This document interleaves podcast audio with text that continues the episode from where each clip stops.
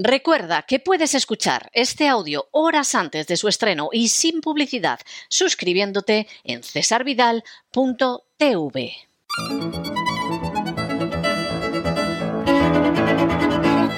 Palabras al aire con Sagrario Fernández Prieto.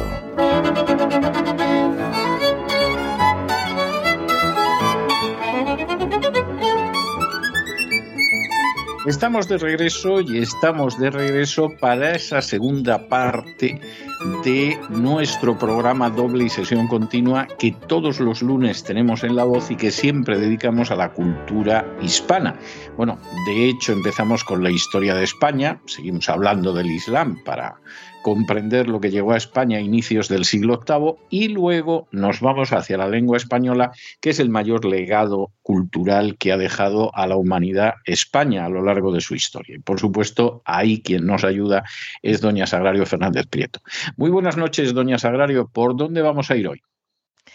Pues para empezar, eh, vamos a partir de un término griego. En esta ocasión no va a ser una, una palabra árabe, como usted aludía hace un momento, es un término griego que tenemos muchísimos también en, nuestro idioma y casi todos pues están en el terreno del arte, de la lengua. Por ejemplo, la palabra del día de hoy del diccionario académico es oxímoron, una palabra que procede del griego oxímoron y que eh, significa retórica, combinación en una misma estructura sintáctica de dos palabras o expresiones de significado opuesto que originan un nuevo sentido, eh, como por ejemplo un silencio atronador. Es el ejemplo clásico de oxímoron, yo lo recuerdo ya desde el colegio, pero la verdad es que es muy expresivo, silencio atronador.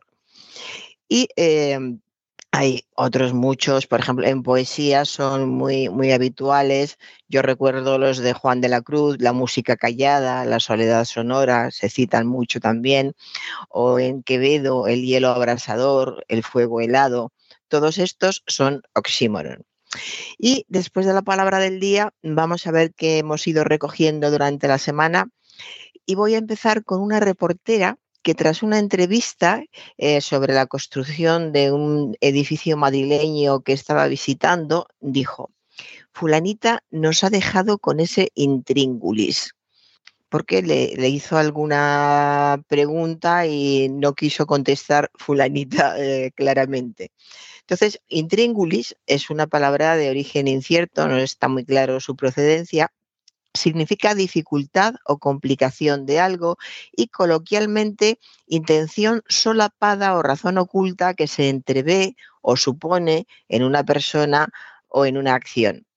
Eh, yo creo que simplemente lo que quería fulanita en este caso es crear intriga. Estaba enseñando un edificio, le hizo una pregunta sobre alguna cuestión y pues no quiso contestar eh, directamente porque quería dejar esa intriga. Además, lo dijo a continuación, hizo algún comentario sobre así volvéis otra vez y, visitáis el edificio.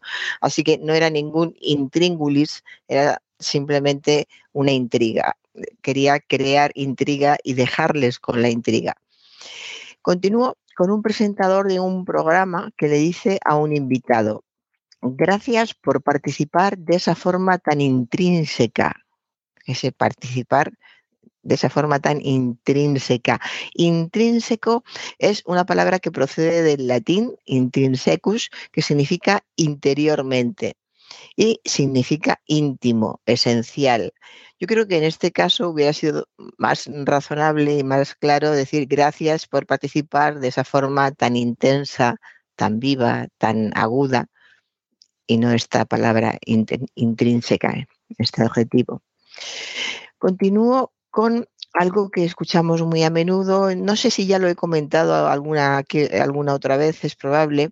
La serie está disponible en streaming, además dicen streaming. Eh, en streaming dicen streaming. Sí, eh, no, no, todos, pero por ejemplo en esta ocasión cuando yo lo recogí dijeron streaming debe ser que confunden con extremin, extremis, no sé con qué confundirán, pero ese día hay, gente que sí que dice extremin y ese día lo dijeron.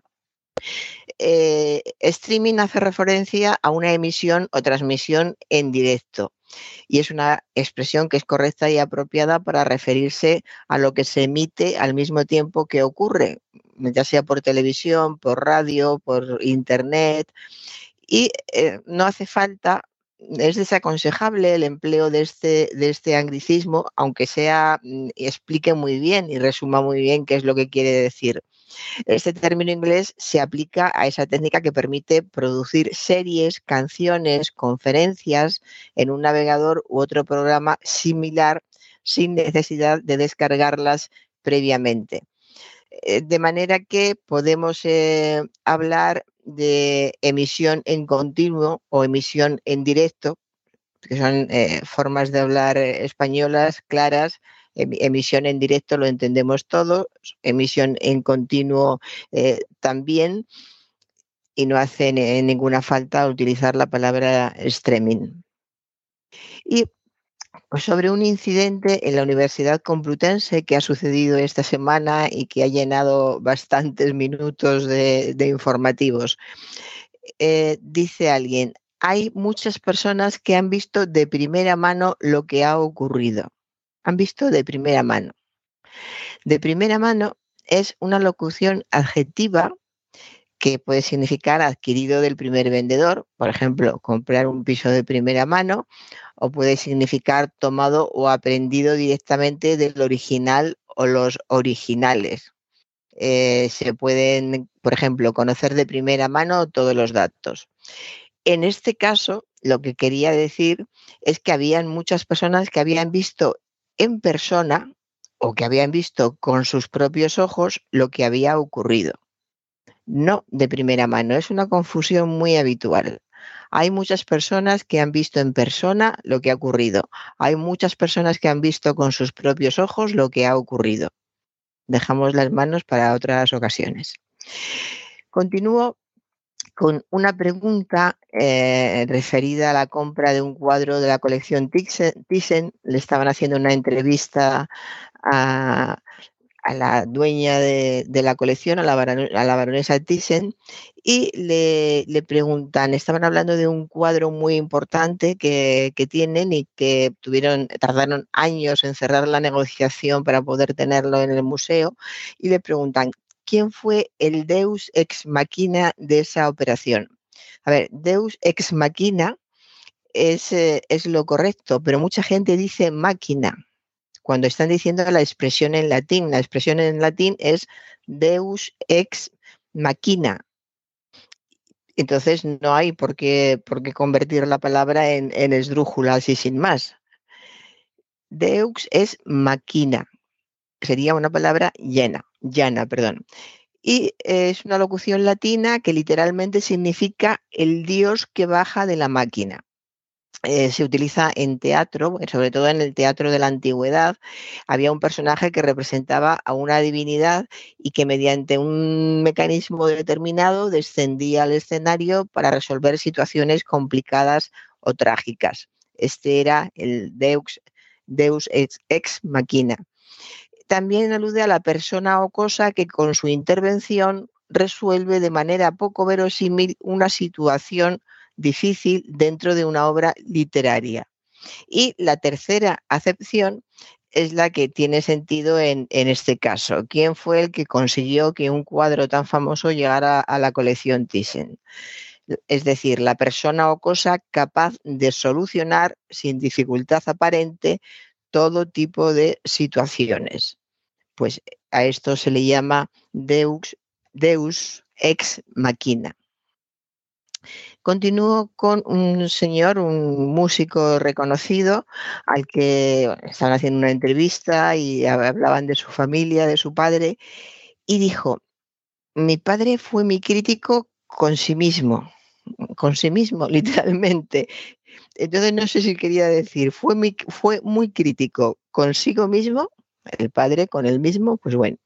O fue muy crítico conmigo, o hizo un cruce yo, entre yo creo que es yo creo que es consigo mismo pero en fin o, como, que se, se, refería a él que fue muy crítico con él e hizo un cruce entre el padre que era crítico consigo mismo y también con el hijo no lo sé Sí, parece que, creo que era consigo mismo y no lo dijo bien, punto, no hay, no hay otra cosa. Es que luego en el, en el contexto estaba claro que había sido duro y crítico con el hijo.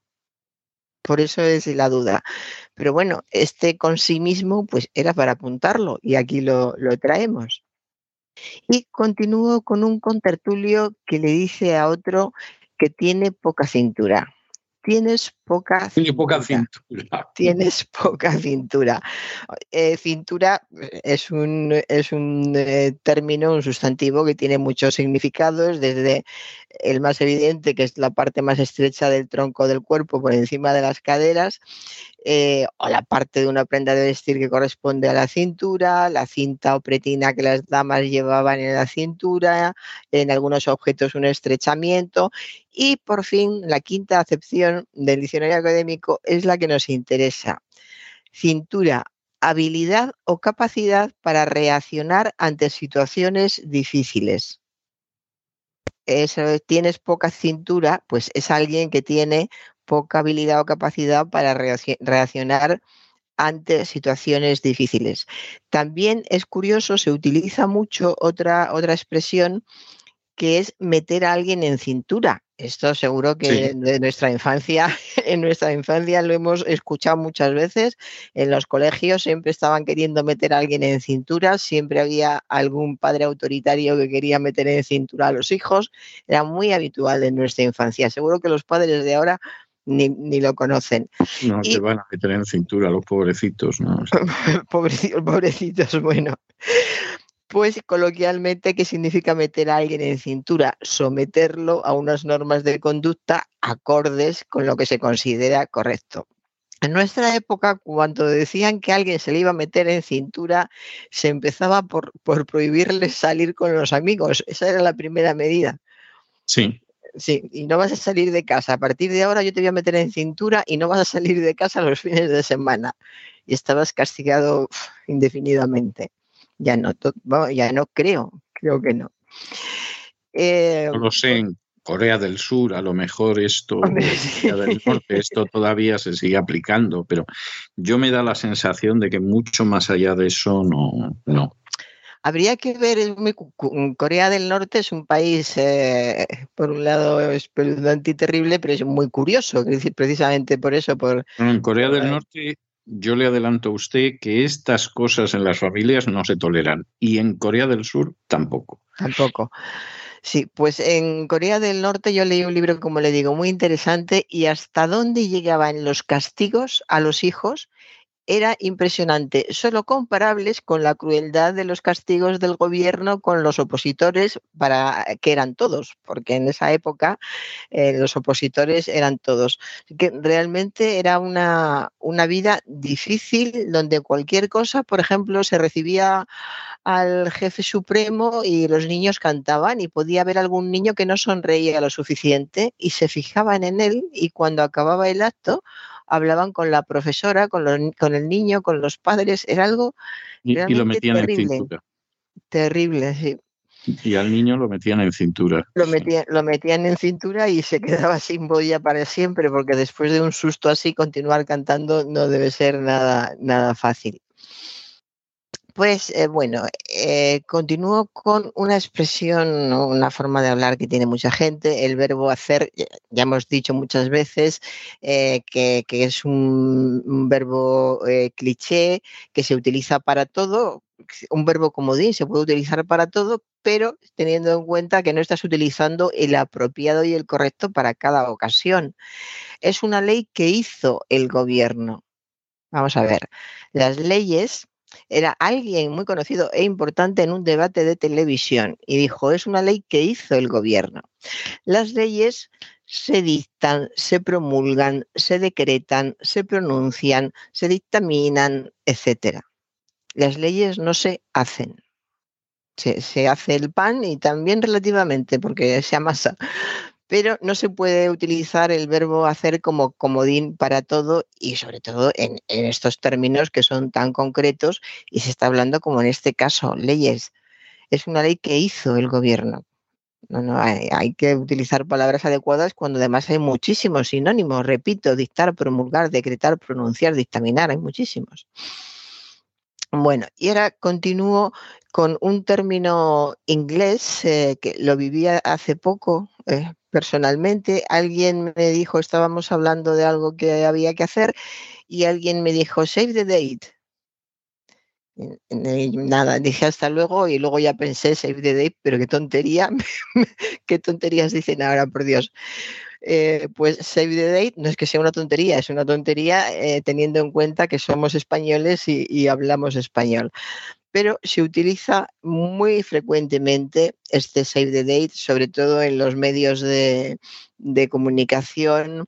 Eh, pues se habla de, pues mándale un Save the Date y que quede claro o se dice save the date en determinados días especiales. O te invitan a, una boda y en la invitación te, te dicen save the date, que es reserva, reserva la, reserva la fecha, reserva el día. Lo que hacen es eso, anunciar con varios meses de antelación la fecha de un acontecimiento, sobre todo una boda, para que el destinatario tenga tiempo de reservar esa fecha. Pero insisto, se dice que es especialmente una boda, pero a mí hace poco me lo han dicho para un cumpleaños, es decir, que se ha extendido y como es un anglicismo y gustan tanto y se quedan con tanta facilidad, pues personas que tienen muy poco vocabulario en español adoptan anglicismos con una facilidad impresionante. Así que un save the date es una comunicación previa a la invitación formal que incluye más detalles del, evento, que incluso podría traducirse como preinvitación, preinvitación en una sola palabra, y eh, también podría ser eh, con giros como reserva la fecha, apunta el día, anótalo en la agenda, en la agenda. Yo apunta el día o reservar la fecha, lo escucho a menudo, es correctísimo y me parece muy bien. No nos hace falta este save, the date. Y eh, save the date, si lo queremos utilizar, hay que hacerlo entre comillas o en cursiva. En cursiva es difícil si estamos escribiendo, así que entre comillas. Y luego, además, hay, mm, hay un problema con Save the Date, es que hay muchísima gente que lo escribe mal y escribe Save con F. Save the Date. en vez de Save the Date. Claro, Save the Date. Así que vamos a dejar de Save the Date y vamos a, nuestro reservar los días, que está muy claro y lo podemos hacer sin, sin ningún problema. Y ya que he acabado con la recolección semanal, voy a leer algo curioso que he apartado por aquí y que en este caso se refiere al Benjamín de la casa. Vamos a ver de dónde sale lo del Benjamín de la casa. El Benjamín de la casa eh, sabemos que es el hijo menor o el miembro más joven de una familia. ¿Y por qué llamamos Benjamín a, este miembro de la familia? Porque Benjamín se llamaba el más pequeño de los doce hijos que tuvo Jacob y que fueron cabeza de las doce tribus de Israel. Los doce hijos fueron Rubén, Simeón, Leví, Judá, Zabulón, Isaacar, Dan, Gad, Aser, Neftalí, José y Benjamín. El libro del Génesis del Antiguo Testamento nos cuenta la historia de José, a quien sus hermanos vendieron por envidia a unos mercaderes y que llegó a ser virrey de Egipto después de interpretar el sueño de las vacas flacas que tuvo el faraón. Cuando el hambre llegó a Canaán, la tierra de Jacob, éste envió a sus hijos a comprar grano a Egipto. José mandaba en Egipto y era el que distribuía el grano almacenado, pero sus hermanos no le reconocieron. En un segundo viaje con Benjamín, José pone a prueba el cariño de sus hermanos hacia el más pequeño. Hace que aparezca como robada su copa de plata en el saco del hermano menor. Y con este pretexto le retiene como esclavo sin permitirle volver con su padre Jacob. Esta decisión provoca en sus hermanos la reacción que José quería conocer. Entonces Judá se acercó y dijo, si vuelvo a tu siervo, mi padre, sin llevar conmigo al muchacho a quien quiere con toda el alma, cuando vea que falta el muchacho, morirá. Y tu siervo habrá dado con las canas de tu siervo, mi padre, en el sepulcro, de pena. José no pudo contenerse en presencia de su corte y, y ordenó, salid todos de mi presencia. Y no había nadie cuando se dio a conocer a sus hermanos. Rompió a llorar fuerte, de modo que los egipcios lo oyeron y la noticia llegó a casa del faraón. Esto procede, como usted muy bien sabe, del Génesis. Libro del Génesis. Del libro del Génesis, así es. Pues con esto acabo, don César. Bueno, me parece un broche de oro, muy, muy bonito, además el pasaje de José y el reencuentro con, con sus hermanos. Bueno, yo me voy a quedar hoy en la canción para despedirla con otra cuestión que es con las caderas, ¿eh? Eh, la cintura. Y voy a explicar por qué he dicho las caderas cuando en realidad quería decir la cintura. Usted se acordará de una canción de Adamo que decía aquello de mis manos en tu cintura. Sí. Pero mírame con dulzor. ¿Eh? Entonces, eh, canción muy bonita, como todas las de Adamo. Hoy, hoy en día me imagino que Adamo, el pobrecillo, no se comería un rosco, pero eran canciones muy bonitas, muy románticas, en fin, muy, muy bonitas. La canción en francés literalmente era Mis manos en tus caderas. Y entonces alguien debió de pensar que eso ya era demasiado. ¿eh? O sea, ya lo de las caderas era, era eh, tomarse libertades muy poco deseables y debió de decidir que a Adamo había que meterlo en cintura y entonces las caderas se convirtieron en la cintura en España, que tampoco es que la cintura esté mucho más arriba de las caderas realmente, pero bueno, alguien debió pensar que lo de la cintura eh, podía tener cierto pase. Ya lo de las caderas era pasarse mucho. Yo en cualquier caso lo dejo con esta canción de Adamo que decíamos en España, Adamo en francés, de mis manos en, en tu cintura y nos volvemos a encontrar el jueves, Dios mediante. Pues vamos a bailar y hasta el jueves, don César. No has de sufrir si escuchas de mis 15 años el cantar y ausente estés de las cosas que mi adolescencia fue a soñar. Capricho fue que sin querer ya preparaba este amor. Por eso así yo te lo cuento y te lo canto a media voz por eso así yo te lo cuento y te lo canto a media voz. Y mis manos en tu cintura, pero mírame con dulzor, porque tendrás la aventura de ser tú mi mejor canción en chicas que yo conocí y a algo tuyo yo busqué. Y con estos compases, bueno, más románticos, difícilmente pueden ser más románticos, de mis manos en tu cintura, de Adamo, hemos llegado al final de nuestra singladura de hoy del programa La Voz. Esperamos que lo hayan pasado bien, que se hayan entretenido, que hayan aprendido una o dos cosillas útiles. Y los emplazamos para mañana, Dios mediante, en el mismo lugar y a la misma hora. Y como siempre, nos despedimos con una despedida sureña. God bless you y Dios los bendiga. Más este amor es una pena que siendo hermoso tenga un final.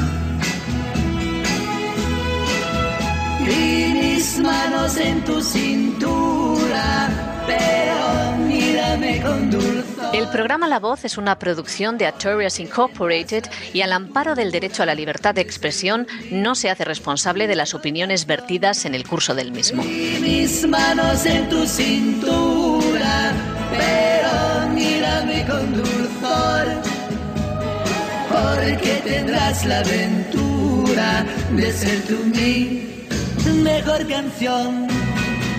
La